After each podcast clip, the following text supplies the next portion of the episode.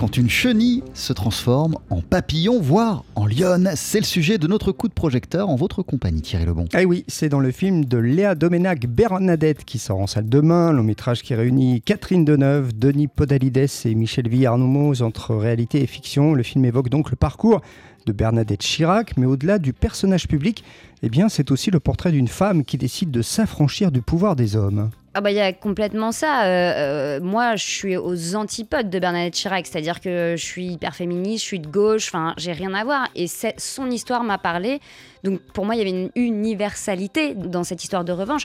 D'ailleurs, quand j'en ai parlé la première fois ma co-scénariste Clémence D'Argent, qui a 10 ans de moins que moi, j'ai pitché l'histoire de Bernadette. Elle m'a dit, ah là là, c'est fou comme je m'identifie, je suis Bernadette. Donc je me dis, alors si Clémence, 10 ans de moins que moi, s'identifie, ça veut dire qu'il y a un vrai potentiel et que ça va parler à, beaucoup de femmes. Et comme vous dites, pas que des femmes, parce que moi, ce que j'adore aussi dans cette histoire, c'est qu'en fait, il n'y a pas d'âge pour dire merde. C'est-à-dire que quelque part, euh, finalement, elle se révolte à 65 ans.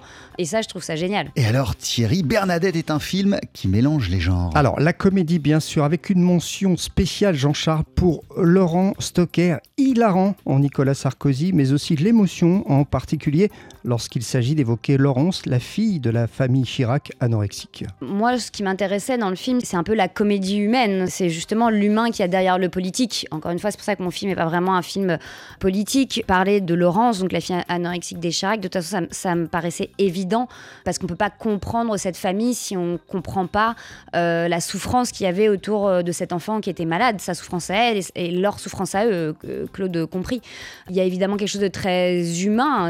Euh, d'avoir euh, en même temps de ne pas vouloir parler publiquement de cet enfant et en même temps à, partir du moment où on le fait de toucher les gens parce qu'il y a énormément de gens qui connaissent cette problématique. Il faut aussi Thierry parler de la musique de Bernadette. Oui et en particulier d'une chorale que l'on voit régulièrement et qui évolue en fait euh, dans le film comme Bernadette Chirac euh, de la musique classique symbolisant au début du film son côté statique au gospel et au jazz pour évoquer à la fin du film la liberté. Bah, déjà, à la base, c'était l'idée, c'était euh, comment on va rentrer directement dans la fiction et dire aux gens dès le départ, euh, voilà, vous allez pouvoir rire, parce que euh, ça a été vraiment un processus de réflexion, le, le ton qu'allait prendre ce film pour justement sortir d'un biopic sérieux, classique, etc. Donc euh, la chorale, en plus, qui rend hommage un peu au côté religieux de Bernadette, hein, c'était un peu ça l'idée, qui l'accompagne un peu pendant tout le film.